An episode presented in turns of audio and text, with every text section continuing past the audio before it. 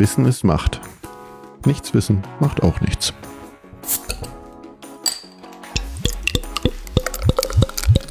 Herzlich willkommen zu einer neuen Folge von Macht FM.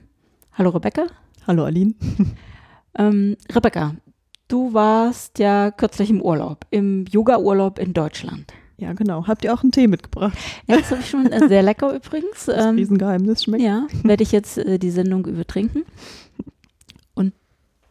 Du hast dir ein Bier mitgebracht, Ja, passend, allerdings ein bayerisches. aber äh, trotzdem ja noch Deutschland, Bayern. Genau. Du hast Yoga-Urlaub in Deutschland gemacht. Mhm. Warum warst du nicht in Indien? Ja, gut. Aufgrund von Corona war, wäre das jetzt, glaube ich, so nicht möglich gewesen. Ähm, das war jetzt auch äh, relativ. Also dieses Jahr habe ich es erst entschieden, dass ich das mache. Ne?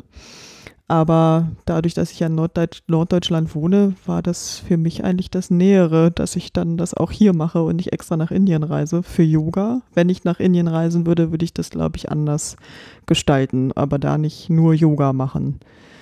Einfach aufgrund dessen, dass ich mich, wenn ich schon so eine weite Reise mache, auch fürs Land interessieren möchte und nicht nur untertauche und da mein individuelles Ding mache. Mhm. Und da bin ich ja ein bisschen gebranntes Kind, weil ich ja meine Doktorarbeit über Menschenrechte im Tourismus geschrieben habe. Und da versuche ich dann auch immer dran zu denken, wie ich dann meine, meinen eigenen Urlaub organisiere. Das heißt, also wenn ich Menschenrechte höre, Ja, äh, großes Thema. Ja, großes Thema. Spontan fällt mir aber nur das Grund, Grundgesetz ein mit, die Würde des Menschen ist unantastbar. Ja. Ähm, das ist aber tatsächlich auch in den Menschenrechten verankert. Oder? Also nicht so konkret, Ja. aber anders. Ne? Also die Menschenrechte haben jetzt natürlich schon eine, eine längere Geschichte. Ähm, es, ja, es ist immer noch ein bisschen abstrakt, warum auch immer, wobei wir eigentlich über viel Menschenrechtsschutz und auch über Menschenrechtsverletzungen jeden Tag in Nachrichten hören. Hm. Verwundert mich eigentlich immer. Aber ja, die Kenntnisse darüber sind dann doch e- etwas geringer. Und wenn jemand noch das Grundgesetz kennt, ist, glaube ich, schon mal gut.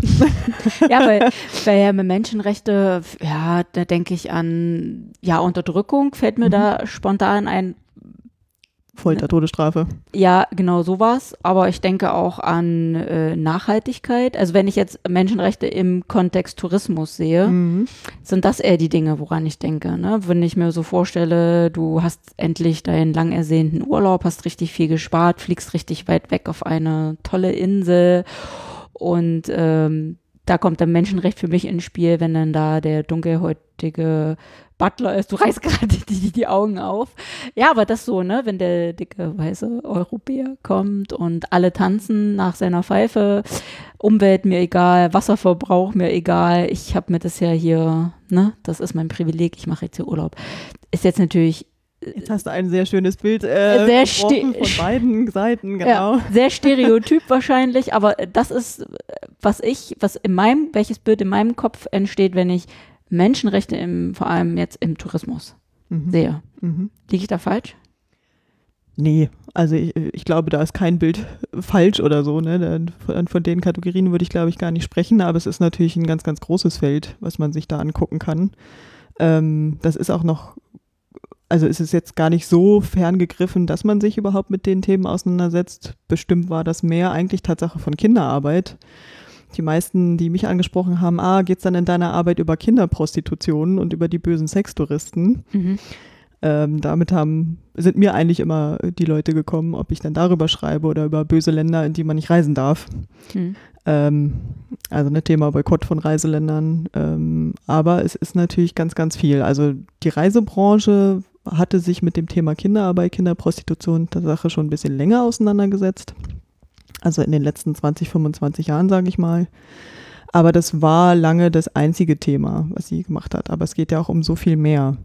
Und da ist jetzt in den letzten 10, 15 Jahren richtig viel passiert. Also Stichwort Kreuzfahrttourismus oder auch Wasserverbrauch, Golftourismus, ähm, Landgrabbing. Das sind so die Themen, die äh, dann plötzlich auf der Agenda waren. Und die Reisebranche, ich rede mal von der Reisebranche, also sprich Reiseveranstalter, Reiseverbände, erkennen da schon, dass sie auch eine Verantwortung haben und ähm, haben da ein bisschen was gemacht. Also, dass man von einer äh, Corporate Social Responsibility, ich weiß nicht, ob du den Begriff schon mal gehört hast, Nee. der ist auch schon ein paar Jahrzehnte alt, dass ähm, ähm, Unternehmen sich mit ihren sozialen und ökologischen Folgen auseinandersetzen. Äh, also in, in, innerhalb ihrer Geschäftspraktiken, was können sie denn da tun? Das ist jetzt auch schon ein bisschen älter. Aber dass sie Menschenrechte konkret in ihren Geschäftspraktiken angucken, das ist jetzt so in den letzten 10, 15 Jahren passiert. Hm. Sagen wir mal 10 Jahre. Hm. Und das hat sie aber erkannt und da ist jetzt schon ein bisschen was passiert. Hm. Ähm, in den Dingen, die du gerade aufgezählt hast, unter anderem ne, dieses äh, Land in Anspruchnahme von Land. Und ähm, da habe ich jetzt gerade überlegt, was hat das eigentlich mit Menschenrechten zu tun? Ja. das war jetzt so gerade meine Überlegung, aber man kann das natürlich, ne, weil was jeder darf sich frei entfalten, äh, oder du kannst das wahrscheinlich besser formulieren. Vielleicht weniger mit der freien Entfaltung, mhm. aber ähm, ja, man muss halt immer gucken, was ist das denn für eine Tourismusanlage und wie ist die da hingekommen? Ähm, wurde die, wurde da Land extra enteignet? Äh, wurde die lokale Bevölkerung mit in die Entscheidung einbezogen, was da passiert? Hat die lokale Bevölkerung eigentlich noch Zugang zum Strand? Also manchmal ist ja auch so ein Strand ähm, dann plötzlich privat und gehört nur noch zu der Hotelanlage und dann dürfen die Touristen, die da sind, das benutzen, aber die Fischer, die da sind, müssen zum Beispiel einen großen Bogen machen und dann können die ja eigentlich ihrer Arbeit nicht mehr nachgehen. Das sind halt dann Dinge, die auch zum Recht auf Wohnen zum Beispiel gehören. Ähm, was ein konkretes Menschenrecht ist. Ne? Also du hattest ja vorhin gefragt, es gibt ja so verschiedene Menschenrechte. Wir reden von bürgerlichen, politischen Menschenrechten, zum Beispiel Recht auf Meinungsäußerung oder Pressefreiheit oder das Recht äh, auf körperliche Unversehrtheit. Aber es gibt eben auch wirtschaftliche, soziale und kulturelle Menschenrechte, die dann auch sehr ähm, in der Tourismusbranche einfach angeguckt werden müssen. Das ist eben auch ein Recht auf Wohnen, auf Wasser. Ähm, oder auch Frauen, die ähm, als, als, ich sag mal, verletzliche Gruppe, klingt jetzt ein bisschen doof, weil Hälfte der Menschheit, hm. aber äh, die natürlich ganz spezifische Probleme dann in diesen Bereichen haben, wo man dann nochmal extra gucken muss. Und deswegen, ja, da steht überall der große Begriff Menschenrechte drüber, das, was nicht gleich jedem klar ist, hm. aber es steckt mit drin. Mhm. Und vielleicht, ja, wenn es dann eben um Wasserverbrauch geht, vielleicht wird es dann schon ein bisschen klarer. Ja, ja, dass man eigentlich dann, wenn man den Touristen den Pool füllt und die Anlage, die Anlage total grün ist in eigentlich einem Land, wo kein Rasen eigentlich, wo es keinen Rasen gibt äh, und man so mit der Bevölkerung das Wasser eigentlich wegnimmt, dann ist es ja schon genau. eine Einschränkung der Menschenrechte. Genau, also es gibt äh, Projekte, wo ähm, ja die Touristen haben un unbegrenzt äh, Zugang zu Wasser und die lokale Bevölkerung hat das auf ein paar Liter am Tag begrenzt und das kann es eigentlich nicht sein. Hm. Oder auch ein Golfplatz, der schon alleine in der Entstehung unglaublich viele Liter Wasser verbraucht und dann in der Pflege natürlich nachher auch, abgesehen davon, dass er Fläche wegnimmt, die äh, vielleicht auch einfach anders zu nutzen ist. Genau, also braucht kein Mensch in meinen Augen, aber ja. Genauso wenig wie Kreuzfahrttourismus. Das mhm. ist auch äh, eine Reiseform, ähm, die ganz sicher strittig ist.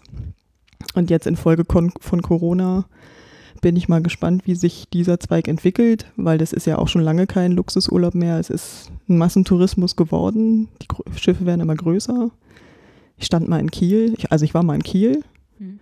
und bin Richtung Hafen und dachte, boah, ist aber ein großes Haus, ne? dann dachte ich, ach, verdammt, ist ja ein Schiff. aber ich habe es erst nicht gecheckt, also. Ja, ja. Aber da, also abgesehen davon, dass es groß und äh, überhaupt unglaubliche ökologische Schäden nach sich mhm. zieht, ähm, wie geht da, wie geht man da eigentlich mit der Mannschaft um? Ne? Also du hast da eine Zweiklassengesellschaft, die äh, Kapitäne und deren Crew, die sind sozialversichert, die haben geregelte Arbeitszeiten und die sind auch, wenn sie nicht unterwegs sind, auf dem Schiff gut abgesichert. Aber die anderen Menschen, die da in der Gastronomie äh, zum Beispiel arbeiten, die haben das nicht. Und die haben eine 90-Wochen-Stunde, äh, eine 90-Stunden-Woche so rum. Ähm, Überstunden werden nicht bezahlt, die schlafen ganz wenig, sind zum Teil auf Provision noch ähm, angewiesen, wenn sie da irgendwelche Weinflaschen verkaufen und Gewerkschaftsbildung ist auch unerwünscht. Also, und ob das dann immer jedem so klar ist, wenn er sich da einbucht, ist mir nicht bewusst. Mhm.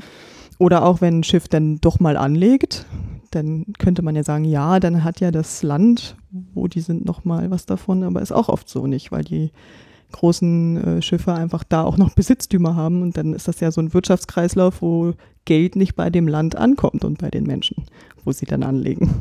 Ja. in dem Zusammenhang äh, fällt mir Venedig ein. Mhm. Jetzt äh, zur Zeit von Corona, auch das Lockdown, da konnte man ja tatsächlich da bis auf den Grund gucken im Wasser. Ja. Ähm, die haben ja auch ein echtes Problem mit Overtourism, nämlich Mhm. auch diese großen Kreuzfahrtschiffe, die da anlegen. Da sind, weiß ich nicht, 55.000 Einwohner oder 500.000 Einwohner. Und da kommen zwei bis drei Millionen Touristen äh, im Jahr, ähm, sonst äh, in, unter Nicht-Corona-Bedingungen. Und selbst wenn sie nicht mit dem Kreuzfahrtschiff anreisen würden, wäre die Ja. Stadt überlastet, Ja. richtig? Aber äh, da sind ja einmal, wie du sagst, schon die ähm, Unternehmen in der Pflicht, Mhm. ne, die dann äh, gucken, dass sie auch ihre Mitarbeiter in eigentlich unter menschenwürdigen Bedingungen, Arbeitsbedingungen und auch dann, ne, dass sie da angestellt sind. Aber auch der Reisende ist ja ein bisschen in der Pflicht. Ne? Ja. Muss ich da wirklich noch hin, wo noch alle anderen hin sind? Ja, genau. Also ähm, ich habe gesehen, äh, ging es um Influencer, wie sie ja auch den, also Menschen folgen Menschen, Mhm. Ne? wo schon sich eine Menschenmenge ansammelt, dauert es nicht lange, werden es mehr Menschen. Mhm. Weil ja irgendwie doch irgendwie jeder, der guckt, was da los ist. Und so ist das ja auch mit den Influencern. Dann gibt es ja auch diese Reiseblogger. Ähm, und dann hatte ich gesehen, eine Reportage, da wurde über ein Foto auf Instagram, wo jemand im, also sieht aus wie ein Infinity Pool, Mhm. ist aber ein Wasserfall in Deutschland, der auf so verschiedenen, weiß nicht, wie das dann heißt, Kaskaden oder so Etagen, nennen wir es, ja, Etagen, das sind immer Wasserbecken Mhm. und da sitzt jemand drin und dann sieht man so im Hintergrund den Rest der Berge. Und das hat da in dieser Region einen unheimlichen Boom ausgelöst. Mhm. Ende vom Lied, die Wasserfälle werden gesperrt. Und die Touristen, die dann da, ne, jetzt nicht nur aufgrund dieses Fotos, aber trotzdem schon irgendwie, weil diese Region dadurch gehypt wurde, weil alle da zu diesem Wasserfall in diese Becken wollten, Da wollte jeder ein Foto machen. wollte jeder ein Fo- Erstens, erstens ist es gefährlich, Mhm. durchaus letztes Jahr, ich, zwei Leute gestorben, weil es, das Wasser fließt da runter und die Becken, das fließt einfach weiter. Da ist ja nicht wirklich Schluss, Mhm. sondern es geht einfach weiter, die Mhm. nächste Etage.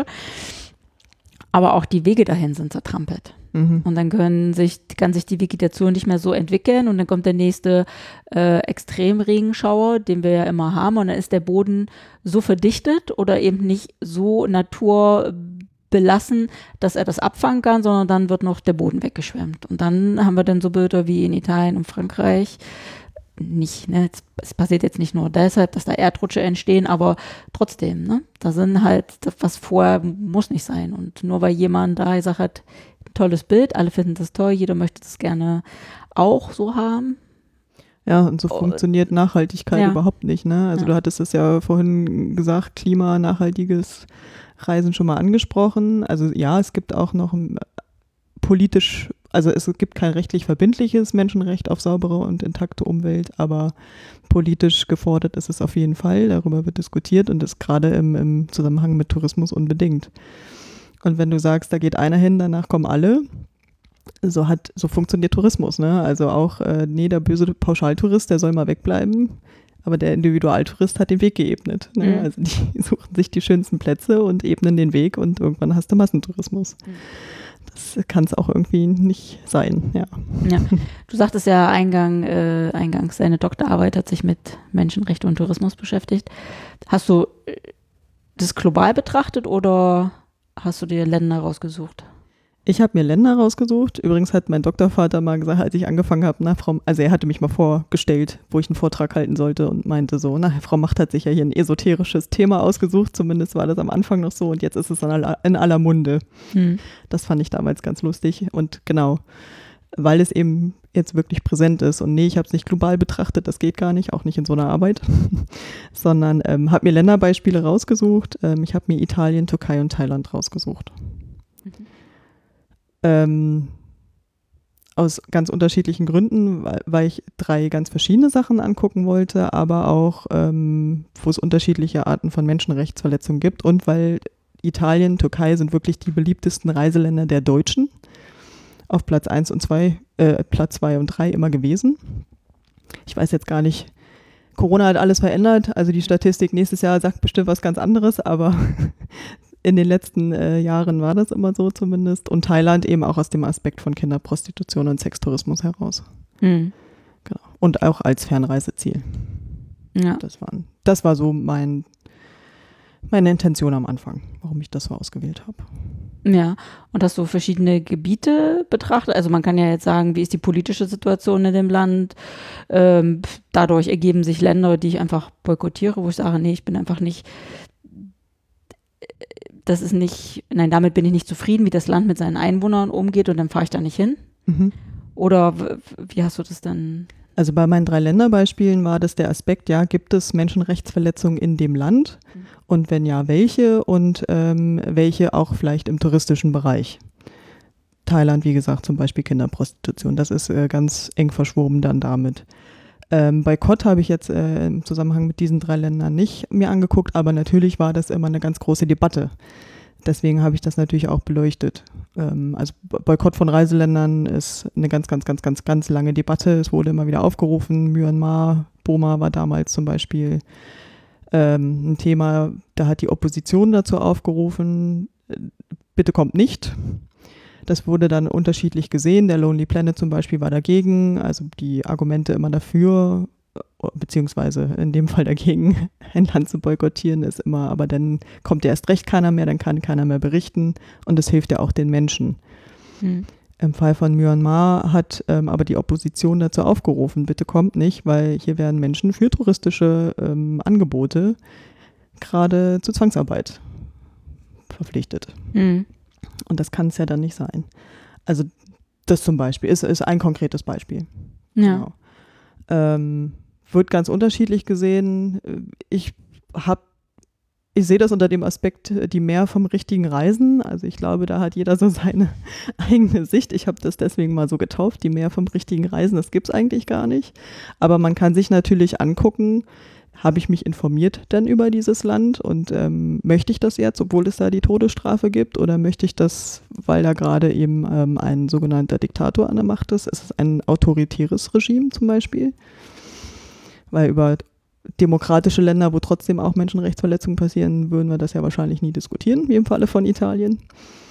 Ähm, übrigens hat damals niemand Portugal, ähm, Spanien oder Griechenland boykottiert zu touristischen Zwecken. Ne? Also Salazar in Portugal, Franco in Spanien oder auch die griechische Militärdiktatur hat niemanden interessiert, sind alle fröhlich an den Strand gefahren. Ah, Ich muss, Das hat ja, ich ja.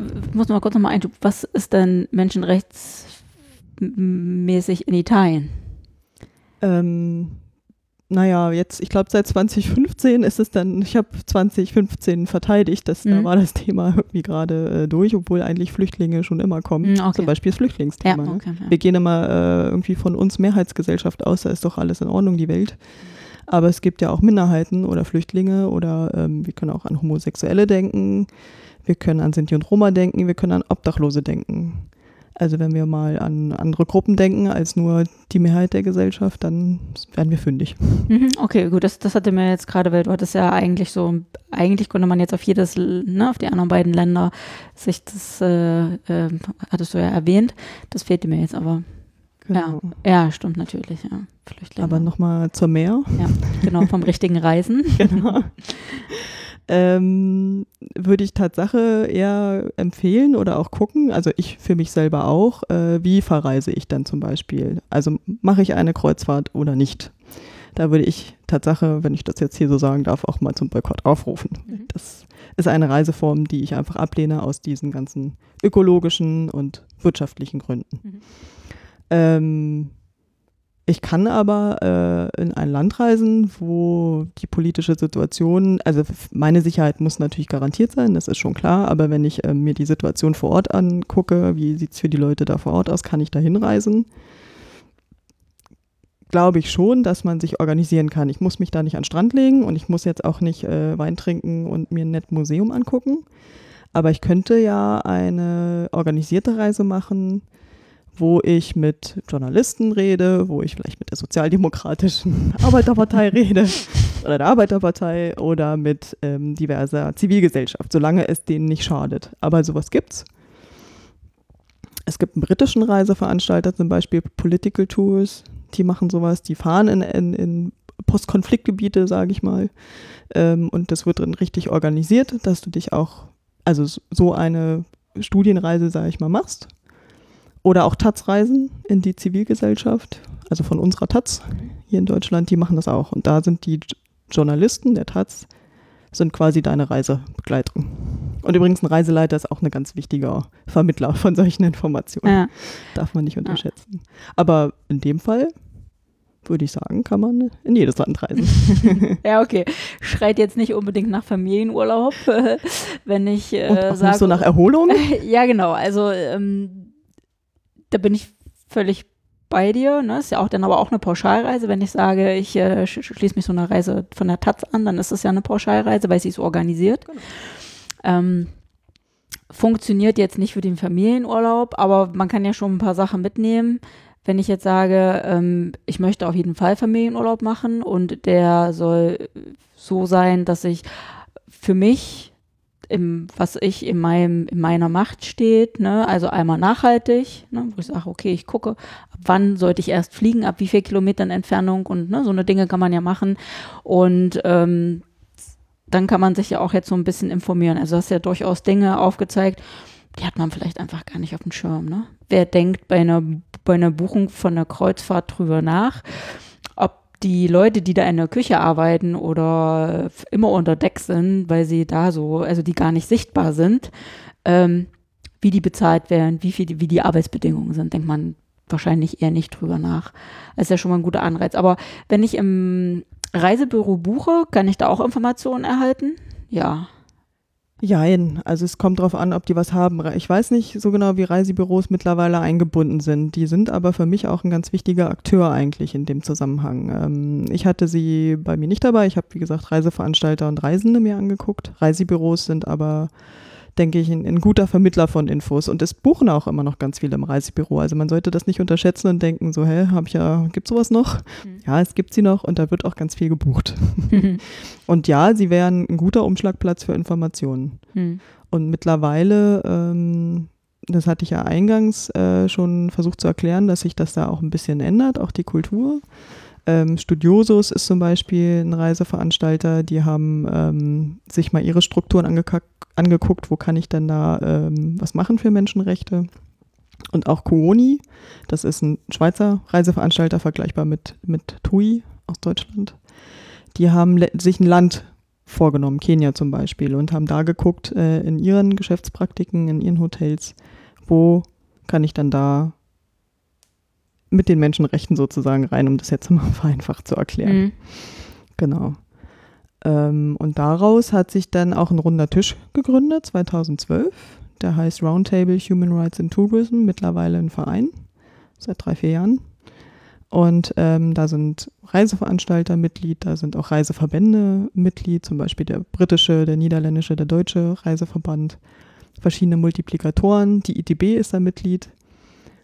Ähm, die ITB ist die Tourismusmesse hier in Deutschland, eine der größten in Berlin. Dieses Jahr hat sie nicht stattgefunden. Ich war echt überrascht. Aber gut. Na gut, Corona. Ja, genau. Aber trotzdem, das war ja noch ganz am Anfang. Die findet ja mal Anfang März statt. Okay. Ne? Das war noch vorm Lockdown, aber ja. Hm. Auf jeden Fall. Ähm, und es gibt ganz viele zivilgesellschaftliche Akteure, die da eben mitmachen. Tourism Watch ist da immer ein Hauptakteur geworden. Mittlerweile ist es dieser Roundtable, der eigentlich auch ein Hauptakteur ist. Die arbeiten zusammen. Ne, ist ja auch ähm, bis vor vielen Jahren war das noch nicht mal so möglich, dass man das denkt, aber die arbeiten eben an einem Tisch zusammen und gucken sich die verschiedenen Strukturen an und haben jetzt auch ähm, den Einfluss. Erstens, sie haben das Wissen von aus der Reisebranche, aus der Zivilgesellschaft, was sie bündeln können. Sie können netzwerken und können das dann wieder streuen als Information für alle anderen. Hm. Und man kann sich dann da anmelden und seine Geschäftspraktiken zum Beispiel ähm, einmal durchchecken lassen. Äh, was kann ich also als, ne, also wenn ich jetzt als Außenstehender noch komme, ich habe mich noch nicht mit beschäftigt, kann darauf zurückgreifen äh, und kann das richtig mit denen durchgehen und ähm, dann meine Praktiken ändern. Also als Unternehmer, ne? Genau. Und kann mich da auch als Reisender informieren? Also wäre das jetzt dieser Roundtable, was, wo ich sage, okay, da kann ich äh, in meinem Land Veranstalter finden, die gegebenenfalls äh, an Reisen von Unternehmen anbieten, die genau dort, nenne ich es mal, organisiert sind oder sich an denen orientieren. Also es ist ein Anlaufspunkt, warum nicht? Wobei die sich fokussieren eben auf Reiseveranstalter. Trotzdem kann ich ja gucken, welcher Reiseveranstalter Mhm. macht er da mit. Also ist das vielleicht für meine Entscheidung schon ganz wichtig. Es gibt auch das Forum Andersreisen. Das ist ähm, Verband, wo ganz viele nachhaltige, kleinere Reiseveranstalter verbunden sind. ähm, organisiert sind. Und da kann ich mir natürlich genauso angucken, Mensch, will ich mit denen verreisen oder nicht. Und dann haben die ganz verschiedene, also manche sind auch zertifiziert, es gibt ja auch richtige Zertifizierer ähm, nach sozialen, nach ökologischen Standards, ähm, na, an denen ich mich orientieren kann. Es gibt einen richtigen Dschungel, wie man so schön sagt.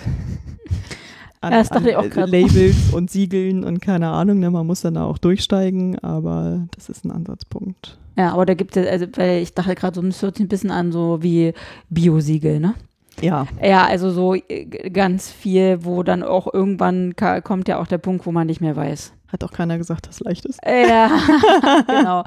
Aber es gibt tatsächlich schon Siegel, die auch äh, international gültig sind und das kann man dann, Kann man sich da genau, also nicht, ich denke mir eins aus und dann werbe ich damit und eigentlich hat es keinen Wert. Das meine ich, ne? Sondern es sind schon Dinge, wo ja auch was dahinter steckt.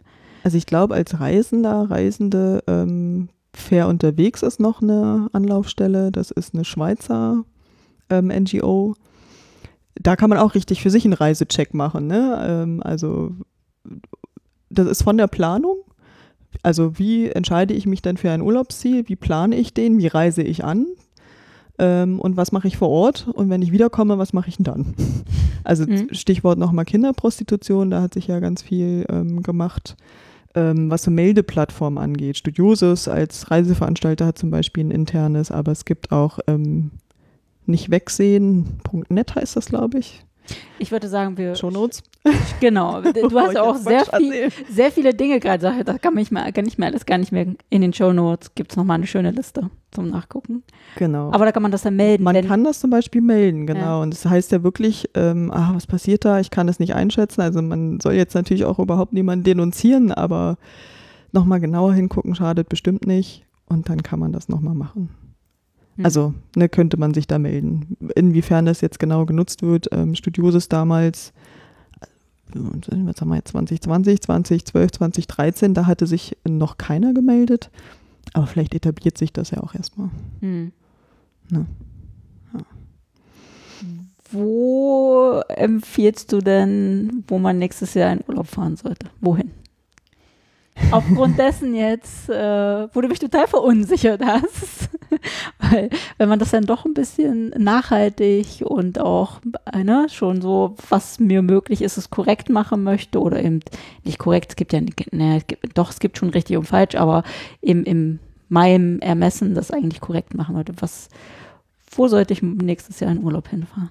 Also ich weiß nicht, ob man es unbedingt korrekt machen kann und ähm, eine Reiseempfehlung kann ich auch gar nicht äh, geben. Die Welt ist groß, wir müssen uns natürlich immer hinterfragen. Äh, wir sind privilegiert, wir können reisen, andere können das nicht. Ich glaube, das ist schon mal ein ganz wichtiger Maßstab. Dann sich zu entscheiden, ähm, wo geht's hin, habe ich mir das gut überlegt. Also ist es nicht nur, wo ist es gerade am billigsten und Strände sind auch, also Sonne scheint überall im Süden. Also ist egal, ob ich nach Spanien oder nach Ägypten fahre, wo ist es denn billiger? Die Empfehlung würde ich, glaube ich, immer geben, weil Urlaub kann nicht billig sein. Es sollte auch Geld kosten, auch gerade jetzt im Zuge von Mobilität, Fridays for Future, Klima, müssen wir da, glaube ich, nochmal sehr viel mehr drüber nachdenken, dass wir vielleicht auch, wenn die Reise teurer ist, dann vielleicht auch nur noch eine große Reise machen und nicht mehr mehrere. Ähm, und dass man sich wirklich informiert, sowohl über das Land als auch, wie organisiere ich meine Reise. Das ist, glaube ich, das, was ich jedem mit auf den Weg geben möchte. Und dann können wir das, äh, glaube ich, in der, also in der Branche bewegt sich dann auch was und den Menschen vor Ort ist damit auf jeden Fall eher geholfen, als wenn wir uns einfach nur, ach Mensch, ich habe so einen Stress. ähm, wo kann wo dann noch schnell hingehen und noch schnell einen Koffer gepackt und ähm, quasi vom Büro in Flieger und los geht's und äh, habe noch vielleicht noch einen Reiseführer, wenn überhaupt eingepackt, aber eigentlich will ich hier auch gar nichts wissen, ich will mich ja nur an den Strand packen. Das finde ich schade. Genau. Ja. Ich glaube, das würde ich gerne mit auf den Weg geben. Übrigens, vielleicht das noch mal als Abschluss, so einfach ist es nicht. Ich muss das ja selber auch machen. Ich bin mal nach Ungarn, Serbien und Bosnien gefahren und habe, also mitten in meiner Doktorarbeit noch, und hatte überlegt, oh, jetzt muss ich das ja selber machen. Und habe YouTube-Dokumentationen über die Länder rausgesucht. Ich habe ähm, einen Roman gelesen von Ivo Andrić, Die Reise über die Drina ähm, und mich Tatsache nochmal auf den Seiten informiert, nicht nur vom, vom ähm, jetzt komme ich gerade auf den Begriff nicht, ähm, das Auswärtige Amt hat, also eine Liste, wo man auch nochmal gucken kann. sondern auch eben bei den Reiseveranstaltern. Ich bin zwar individuell gereist in dem Fall, aber wie kann ich das denn machen? Und muss ich mein Hostel eigentlich über eine Plattform buchen oder kann ich es nicht auch direkt im Hostel buchen? Zum Beispiel. Aber es ist schwer. Ja. Ich gebe es zu. also das Wissen, das Bewusstsein und das Handeln sind verschiedene Sachen. Vielen Dank. In diesem Sinne werden wir jetzt alle unseren Ur Urlaub planen. Vielen Dank, Rebecca. Ich danke dir. Ich sag's. Ich hab's schon oft gesagt. Das Dr. Macht-Team bedankt sich für dein Durchhaltevermögen. Möge die Macht mit dir sein. Oder mit mir.